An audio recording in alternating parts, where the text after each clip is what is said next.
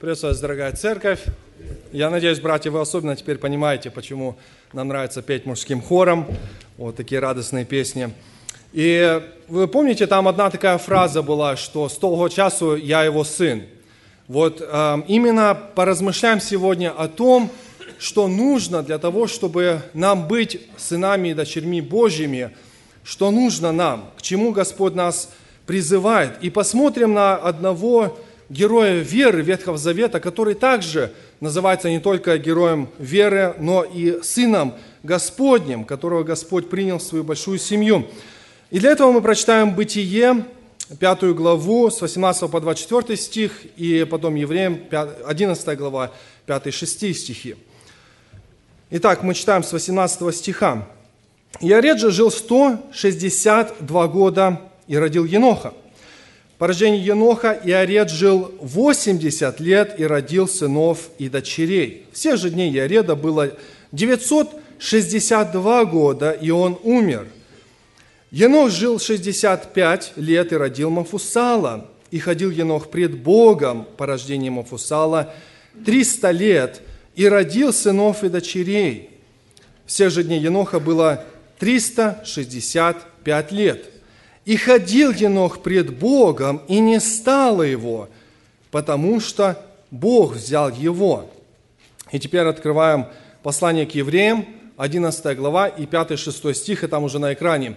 «Веру Енох переселен был так, что не видел смерти, и не стало его, потому что Бог переселил его, ибо прежде переселения своего получил он свидетельство, что угодил Богу. А без веры угодить Богу невозможно, ибо надобно, чтобы приходящий к Богу веровал, что Он есть, и ищущим Его воздает.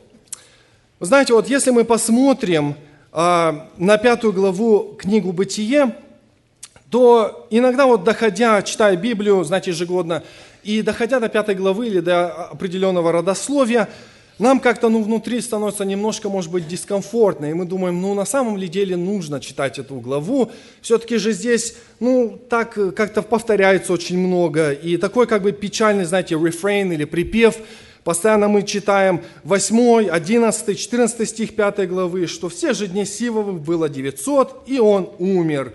11 стих мы читаем, всех же дней Носа было 905 лет, и он умер и так далее. Всех дней Кайнана было 910 лет, и он умер. И нам кажется, ну, может ли Господь вот через это сегодня ко мне проговорить? Когда я читаю Слово Его, размышляю над ним.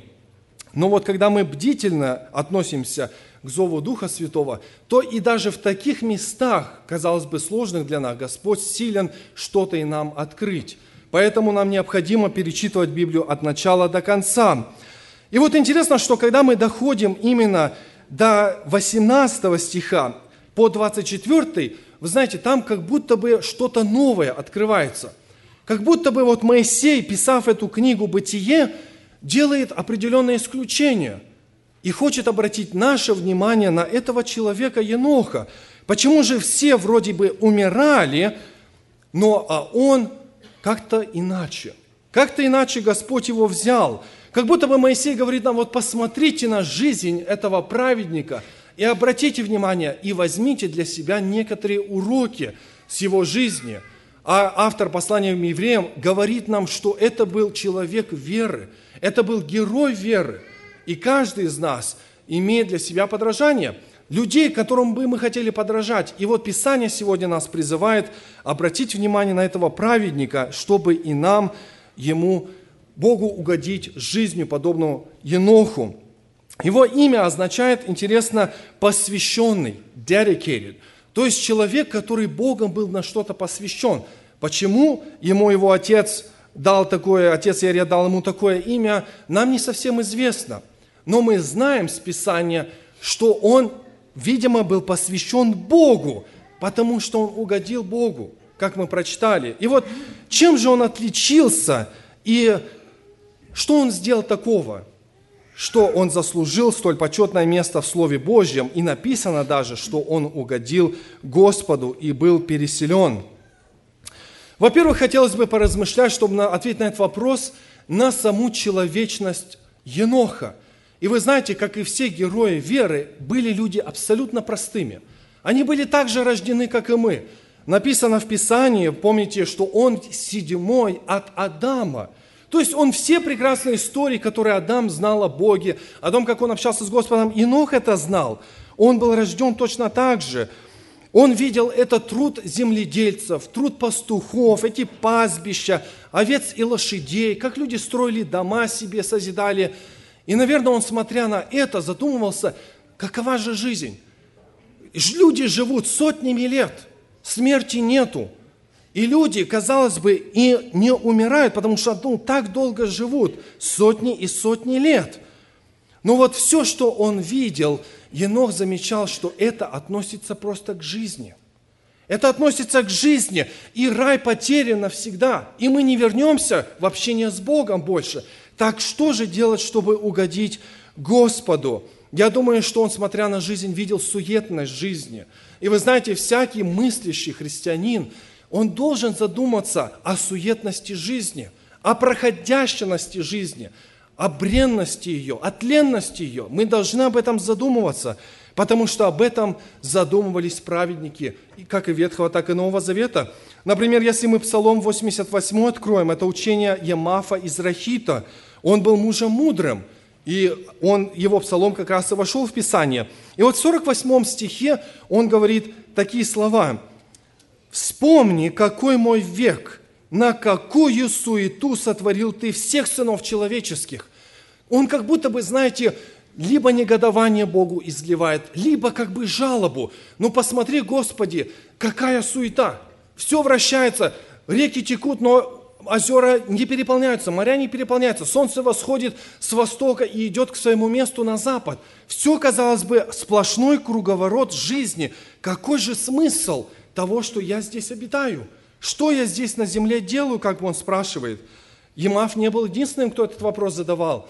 Моисей в следующем же псалме, 89, 9 стихом, говорит это уже как бы тезис. «Все дни наши прошли во гневе Твоем». Какова смысл жизни? Каков смысл, если, Боже, Ты нас караешь и наказываешь, и мы теряем лета наши, как звук. Мы теряем лета наши, как звук. То есть то, что даже и невозможно ощутить, мы это теряем. Смысл жизни. Енох, будучи вот этим человеком, рожденный женою, седьмым от Адама, он должен был обратить внимание на свою человечность.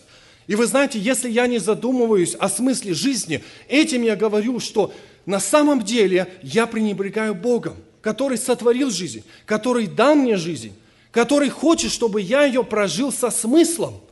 И если я просто ее, знаете, как воду выливаю на землю, я игнорирую не только своей жизнью, я игнорирую Богом, потому что не задумываюсь о том, что Он мне дал. Это самое ценное, то, что Господь мне подарил и вам. В 5 главе 14 стихом мы читаем интересную мысль. Всех же дней Кайнана было 960 лет, и он умер. И вы знаете, и, наверное, задумывавшись, Енох подумал – вот у меня был прадедушка Кайнан, и он прожил 960 лет и умер. И Писание ничего больше не упоминает об этом.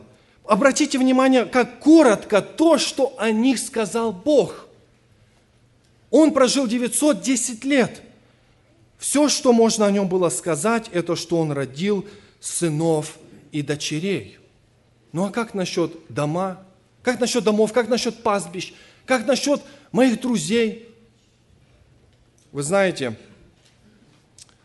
а что бы о нас Господь сказал за нашу жизнь?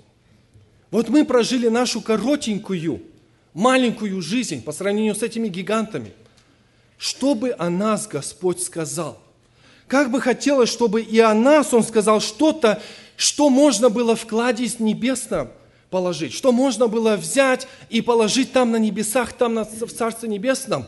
Не к этому ли нас Господь призывал, говоря, собирайте себе сокровища не оскудевающие, вечные, приобретайте себе друзей богатством неправедным. Не об этом ли Господь говорил? Посмотри, друг, на твою жизнь, задайся вопросом, а есть ли смысл моей жизни, или я просто прозябаю ее? Для чего и для кого я живу и кому я служу? В этом месяце вышла такая статистика, что за последние пять лет повысился суицид среди подростков возраста 11 до 14 лет. И многие медики и психологи не знают, что с этим делать. Говорят, нам нужно научать пасторов, говорить им об этом, смотрите, как заработать с семьями, в которых это случилось. Но вы знаете, эти несчастные бедные подростки, ведь большинство из них не нашли смысла жизни. Ведь все, что, может быть, у них было, это их компьютерные игры, это их футбол, волейбол, баскетбол и другие все болс. И все. У них больше как бы ничего в жизни не было. Вот эта бессмысленная стихия мира, которая называется иногда фаном, она начинает людей увлекать, подростков увлекать, нашу молодежь. И они потом видят, что ну, это все тщетно, это все проходит. Это все то, что я сегодня радуюсь этому, как брат Андрей сказал, но на завтра у меня этой радости нету, и мне хочется большего, мне хочется еще чего-то. Вы знаете, апостол Павел, задумавшись тоже об этом, в Колосинам, 2 глава, 9-10 стихи мы читаем такие слова. «Ибо в нем, во Христе, обитает вся полнота божества телесно». И потом Павел говорит, «И вы имеете полноту в нем, который есть слава всякого начальства и власти». Вы знаете, вот это слово «полнота» – это очень удивительное слово. И вы имеете полноту в нем, плерома, то есть наполнение чего-то. И это слово использовалось, когда виночерпий брал вино, и он в эти кубы вливал их, в сосуды драгоценные, или, может быть, не столько. Но он брал вино драгоценное, и он вливал в эти кубы. Купти для того, чтобы потом понести и принести своим гостям, или, может быть, царю, или кому-нибудь еще. И вот апостол Павел, используя это слово, говорит, вы имеете эту полноту в нем. Как бы мы, будучи этими сосудами, Христос говорит, я хочу наполнить вас – я хочу исполнить вас своей полнотою, чтобы жизнь ваша была наполнена драгоценными плодами Иисуса Христа. Апостол Павел то же самое филиппийцам говорит, 1 глава, 11 стих. Обратите внимание, филиппийцам 1.11. «Исполнены плодов праведности Иисусом Христом в славу и похвалу Божью». Когда Божья благодать вселяется в наши сердца, в наши эти сосуды – когда Его драгоценность вливается в наши сердца Духом Святым, то и мы имеем плоды праведности. Мы имеем плоды благодати. И во что? Просто так? Просто так, чтобы мы сегодня могли этому радоваться? И не даже для нашей радости, но во славу и хвалу Божию. Вот к чему Господь хочет исполнить всякий сосуд, который пуст, который не имеет в себе силы. Это жизнь благодати, это жизнь полная благости, полная силы, полная любви и полное целомудрие. Христос некогда сказал, вы помните, апостолам, говорит, без меня вы не можете сделать ничего. Ну как же ничего, Господи? Ну мы можем и исцелять вроде, мы можем и помогать кому-то, и там хлебушки раздавать, и садить людей. Об этом ли Господь говорил? Или ничего, подразумевая, что вы ничего существенного, ничего, что можно было бы положить в кладезь вечной жизни – не можете без меня сделать. Поэтому мы должны опустошиться сперва, чтобы Господь мог наполнить нашу жизнь смыслом. И я думаю, что именно это и влекло Еноха.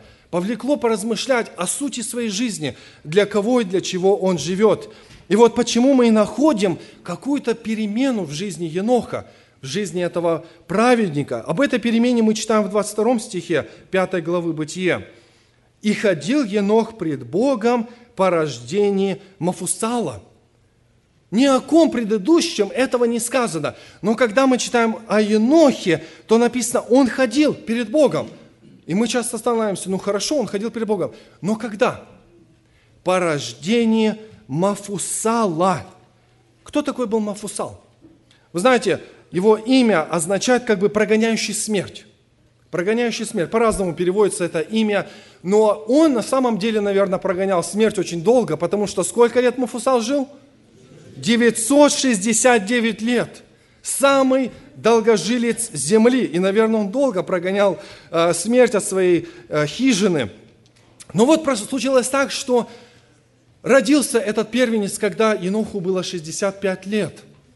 И, наверное, Енох, смотря на это ребенок, на это дитяти, думал, ну а что же вот мне с ним делать?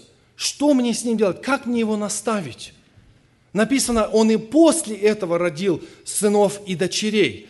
Но вы знаете, что именно по рождению Мафусала Енох ходил перед Богом. То есть в течение 65 лет он как бы шел этой широкой тропою, широкой стезею, широкими вратами. Он шел не задумываясь о благодати, не задумываясь о Боге. Но когда родился сын, что-то в нем откликнулось, что-то ёкнуло, что-то перевернулось. Почему? Почему так часто бывает, что люди, которые легкомысленные, которые безответственные, которые ветреные, но когда они обзаводятся семьей, когда у них начинаются дети рождаться на свет, что-то в них меняется. Мы замечаем это. Мы видим, что-то в этом человеке изменилось. Мы говорим, что он стал более ответственным, что мы не находим той ветренности больше в этом человеке, в этом брате, что он как-то стал здраво смотреть на жизнь. У него есть определенные теперь обязанности. И вы знаете, именно вот эти зачастую как мы иногда называем, может быть, э, ковы или еще как-то, как Писание называет, но тем не менее это благостные ковы, которые тянут нас к размышлению о том, для чего мы живем и какой путь мы оставляем за собой. Какое наследие? Наверное, Инох, смотря на Мофусала, думал, ну, а что же я сделаю вот с тобой? Какое наследие я для тебя оставлю? А ведь у меня родится не только Муфсал, у меня родятся потом дочери и сыновья. А что я для них оставлю на земле? Нет, не из материального. Они будут жить веками, они себе что-нибудь приобретут. Но что я для них оставлю существенное? Каков смысл моего хождения перед не только Богом, но и перед людьми, перед моими детьми, перед моим наследием? Соломон об этом размышлял в 126-м псалме 3 стихом. Он говорит, вот наследие от Господа дети, награда от Него, плод чрева. Наверное, Инох смотрел на Мафусала и думал, ну неужели это награда моя? Да, и у меня еще будет больше награды потом. И Господь мне больше даст. А что я с этой наградой сделаю? А куда я их повлеку? А как я отточу свои стрелы? И куда я их направлю? Что с этим будет? Что будет с моими детьми? Вы знаете, это очень серьезные вопросы, о которых мы обязаны, как отцы, как мужи, задумываться – и, возможно, именно это и повлекло Еноха Господу, как это и случается сегодня. Есть один замечательный текст, 7 глава книги Исаия. Вы знаете, контекст этого места, там третий стих, но контекст этого места, что в очередной раз Господь говорит пророку Исаия, иди к Ахазу, иди к этому нечестивому царю, иди и скажи ему, так и так, вот ты боишься а, там сына Ремалии, ты боишься израильтян, но вот что будет, и мы читаем. «И сказал Господь Исаию, выйди ты и сын твой, шаря суф навстречу Ахазу, к концу водопровода верхнего пруда, на дорогу к полю бельничному. И скажи ему, будь спокоен, не страшись». И потом идет как бы, что уповай на Господа, Господь спасает. И вы знаете, вот читая этот стих в очередной раз, я остановился. Я задумался, почему Господь сказал Исаии, возьми Шиаре Суфа с собою – возьми с собою сына твоего. Другими словами, Исаия, я прекрасно знаю, что ты с этим сам справишься. Ты будешь говорить, но возьми с собою сына, который будет смотреть за тобою, который будет учиться у тебя и который, возможно, понесет твое наследие, который станет также в проломе за народ иудейский. Возьми сына твоего с собою – а как мы, братья, берем ли мы наших сыновей, наших дочерей с собою? Или, может быть, если мы идем на собрание, то дети дома остаются? Если мы идем на служение, то дети сидят, что-то делают сами, и вроде дети сами, а мы тоже сами. Что происходит в нашей жизни? Берем ли мы с собою наших детей туда, куда и мы ходим? Говорим ли мы, что мое сердце туда стремится, в Дом Божий, поэтому и ты должен идти туда? Может быть, им не хочется, но Господь говорит Исаии, возьми с собою. Не написано, спроси Шиаресуфа, он хочет идти с тобой или нет. И если он согласится, то ты его бери. Написано, возьми. Пока у нас есть власть определенная родительская, мы должны использовать эту данную Богом власть для того, чтобы брать и влиять на наших детей, сыновей, дочерей. Чарльз Пержи некогда такие слова сказал. Отцы и матери – естественное и непосредственное орудие в руке Божьей для спасения своих детей. Естественное и непосредственное оружие – вы помните, как в Ефесянам апостол Павел ту же мысль говорит, что и вы, отец, 6 глава, 4 стих, и вы, отцы, не раздражайте детей, но воспитывайте их в учении и наставлении Господнем. Как нам стать оружием в руках Божьих? Как повлиять на последующий род, на наше поколение, на детей? Мы должны наставлять их в учении, мы должны воспитывать их. Писание нас этому учит – не только примером своим, но и устами, и словами. Итак, мы должны стать этим оружием в руках Божьих, через которое Он бы смог привести наших детей к себе. Это наследие должно остаться у нас, и оно должно стать Божьим. И, наверное, это именно подтолкнуло Еноха к размышлению о своей собственной жизни. И мы читаем еще, это замечательный конец жизни Еноха. Это даже, можно сказать, не конец, а продолжение его жизни. Что мы прочитали в этой главе, вы помните? Снова же пятая глава, и мы читаем, 24 стих, «И ходил Енох пред Богом, и не стало его, потому что взял его Бог». А вначале что мы прочитали в Евреям? Взял его Бог или что случилось? Переселил его Бог – он был переселен Господом. Другими словами, он как бы был восхищен ангелами и переселен в рай Божий. И мы знаем только с Писания двоих, которые этой участи удостоились. Это Енох и Илья.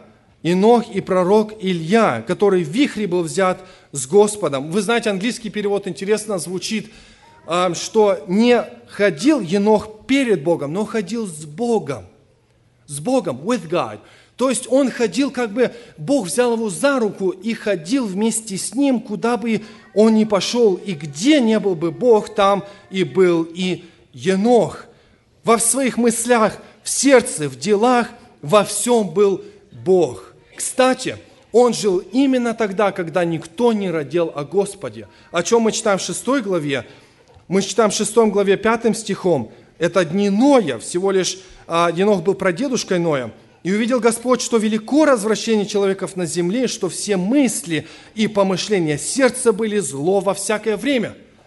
Это было время злое, но тем не менее Енох ходил перед Богом, и Господь восхитил, Господь взял его. И как долго, братья и сестры, он ходил перед Богом? Как мы, может быть, всего лишь 30-40 лет, и потом мы умираем? Нет. Написано, что по рождению Мафусала он еще жил 300 лет. Представьте себе какое-то длительное время. Как долго Бог его испытывал на преданность, на посвященность, на верность, на праведность. И Бог нам это сегодня также напоминает, что мы должны, если ослабевают наши руки, льнуть Господу, чтобы Он укрепил нас, чтобы мы ходили перед Богом, и чтобы, как апостол Павел говорит фессалоникийцам, 4 глава, 16 стих, сам Господь при возвещении гласе архангела и труби Божьей сойдет с неба, и мертвые во Христе воскреснут прежде. Потом мы, оставившись в живых, вместе с ними восхищены будем на облаках, встретени Господа на воздухе, и так всегда с Господом будем. Енох не знал, что Господь его переселит. Мы знаем. Мы знаем, потому что Слово Божье говорит, что близко при дверях, когда Господь придет за церковью своей, когда Господь возьмет своих возлюбленных. И мы, как Енох, должны быть сыновьями Господа. Мы должны ходить пред лицом Его, поступать, оставлять это наследие ради Господа, чтобы оно Богу принадлежало, и ждать этого славного дня восхищения, явления Господа. Пускай Господь этим словом ободрит наши сердца, чтобы мы продолжали усердствовать в деле благом, приносили плоды праведности, и чтобы Господь, если придет сегодня, или ночью, или при пении петухов, чтобы Господь и нас взял с собою. Ему слава да будет, помолимся. Аминь. Аминь.